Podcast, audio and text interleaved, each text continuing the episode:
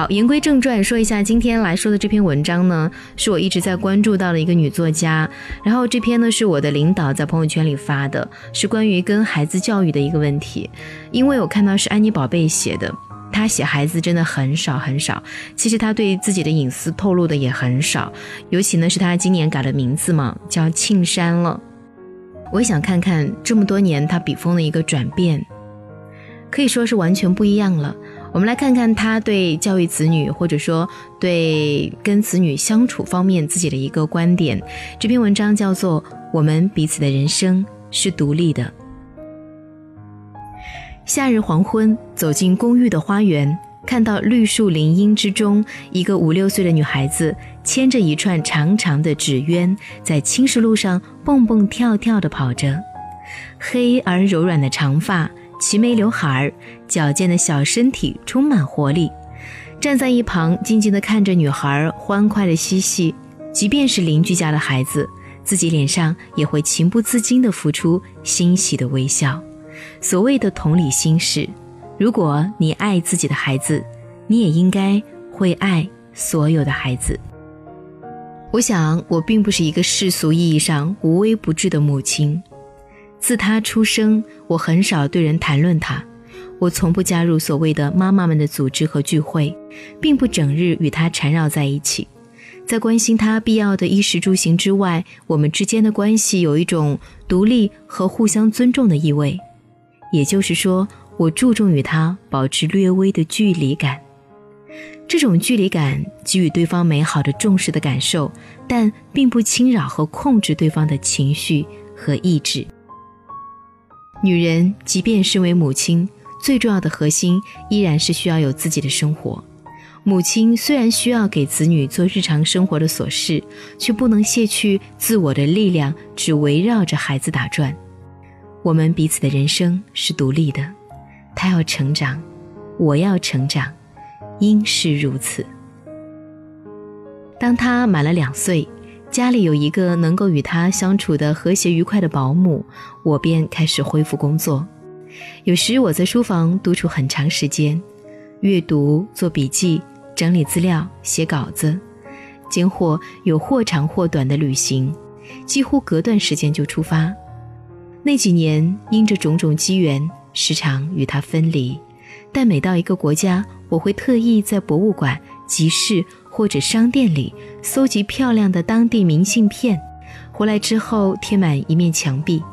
有时他午睡醒过来后，我抱着还幼小的他，让他逐幅观赏五彩纷呈的明信片，告诉他这是佛罗伦萨的古城，纽约的帝国大厦，京都的寺庙，威尼斯的桥。世界很大，世界很美好。等你长大，这一切。都还等待你去探索。在那几年，我陆续写完长篇小说《春燕》，散文集《棉空》和访谈集《古书之美》。我没有懈怠，愿意让他见到一个始终在笃实的工作着的母亲，一个在学习和成长的母亲，一个在旅行和探索着的母亲，一个关注个体和世间的秘密，并用写作。做出表达的母亲，这样等他长大，他会知道对一个人的生命来说，真正重要的事情是什么。三岁，他进了幼儿园，这家幼儿园注重孩子的品德教育和艺术发展，因此他经常带回来手工制作的作品和画作。我标上具体年月日，替他一一保存起来。家里有一个大樟木箱子。保存了他小时候穿过的花边小衬衣，一些出版人和外国编辑送给他的礼物，我给他缝制的玩具，家里老人给他做的绣花布鞋和织的小毛衣，他制作给我的生日卡片，都是宝贵的纪念。我经常给他拍照，觉得儿童的面容和眼神真是美丽至极，如此清澈芬芳。有些照片洗出来，用相框框好，挂在他的房间里。一张是春天的时候，在江南，他在花枝丛中，用手捧住一朵硕大饱满的玉兰花，微微出了神。一张呢是他在湖北的寺庙，庙里的师傅们教他写字，教他用菜叶子喂小兔子。他穿着小白衬衣，梳桐花头，笑容愉快，让他知道他自己是美丽的，并且感知到这种美丽。这对一个女孩子来说尤其重要。我并不精于烹饪，但他喜欢我做的苹果派、土豆泥和鸡蛋羹，时常提出要求，想再次品尝。我一直很注意为他买各种优秀的绘本作品，让他在故事和绘画当中获得知识。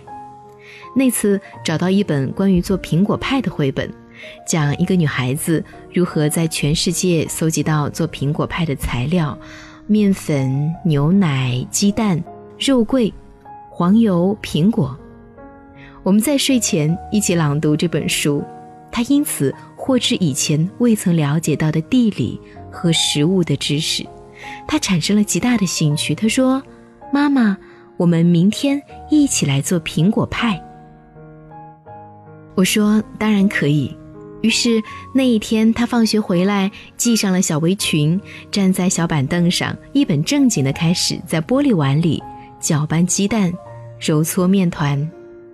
我在他一心一意干活的时候，悄悄拍下照片。等他长大，看到自己在厨房里学习的样子，一定会觉得欣喜。白日他在幼儿园上课，我处理家务和自己的工作。下午，他回到家里，我给他打一杯鲜榨果汁，拌入一些酸奶。他端着杯子走进自己的小书房，继续画画和做手工。孩子的心智目前还像张白纸，染上什么色彩尤其重要，不能被庸俗繁杂的电视娱乐新闻所侵扰，也不能沉浸在 iPad 游戏的电光声影之中。所以，让他接触到的事物需要有所过滤。有所选择，我从不对他寄托过多期望，也不试图用力灌输给他什么。有时听到一些母亲骄傲地宣称自己的孩子会背多少古诗，能够背下《三字经》《弟子规》，甚至背下《老子》《庄子》，我从不试图让他去学会些什么，我只希望他自在喜悦地玩耍，对这个世界充满好奇。用他自己的方式去探索、去前行，如此而已。他上过芭蕾课，上完第一阶段，有时在回家的路上经常疲累，在车上入睡。我问他有没有什么意见，他说课太多，想休息。此间他还在上课外的英语课和美术课，于是我尊重他的选择，没有上第二阶段。他有时回家自己看绘本。画画、做手工，就忘记做数学和拼音的作业。我也并不催促，因为终有一天他会正式学习这些。有什么值得着急的呢？孩子总是要按照他自己的内在的节奏，慢慢的成长起来的。对他们来说，没有什么是比保护天性和保护愉悦和活力更重要。我现在唯一所想的，就是让他时时觉得欣喜。按照自己的想象力和天性去成长，他的快乐和自尊是重要的。至于其他，终有一天他会知道，而且他现在知道的事情已经超过一些标准化答案，太多太多。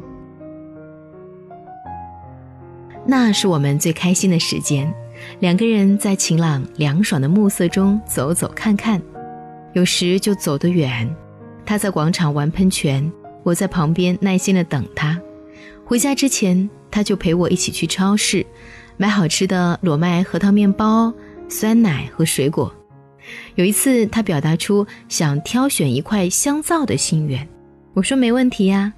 他在香皂架子前逐一闻那些包装漂亮的香皂，仔细观察包装盒上的色彩和图案，最后选了一块白色铃兰香味的香皂。他说。我喜欢这个香气，我说好啊，回去之后就用它洗你的小手，这样你的手就会散发出铃兰花的香气。他听到之后非常开心，并且很积极地帮我推购物小车。夜色中，我们穿过一个小花园，他在草地上撒欢儿，一下子跑得很快很远。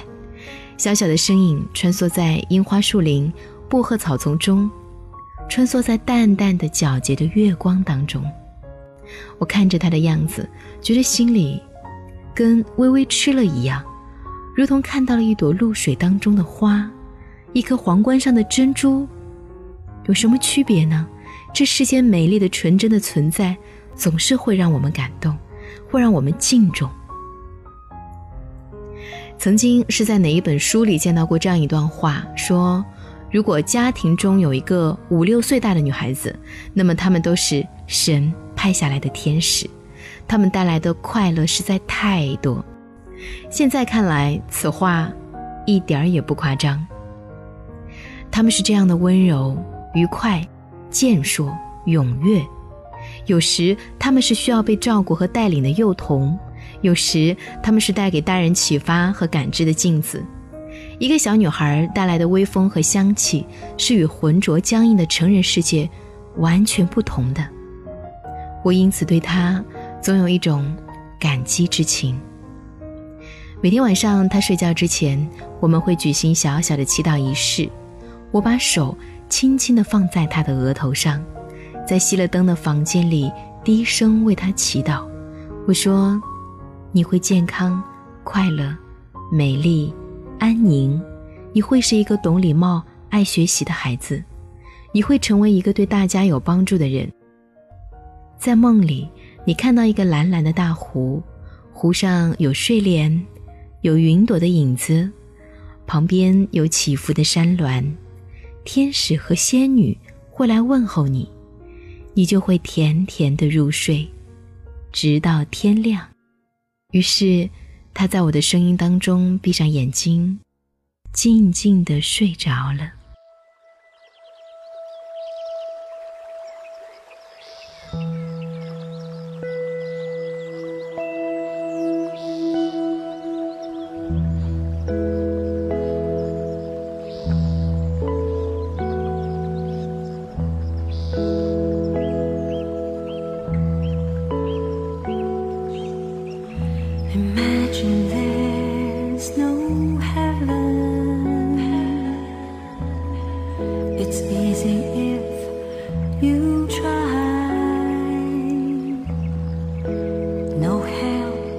below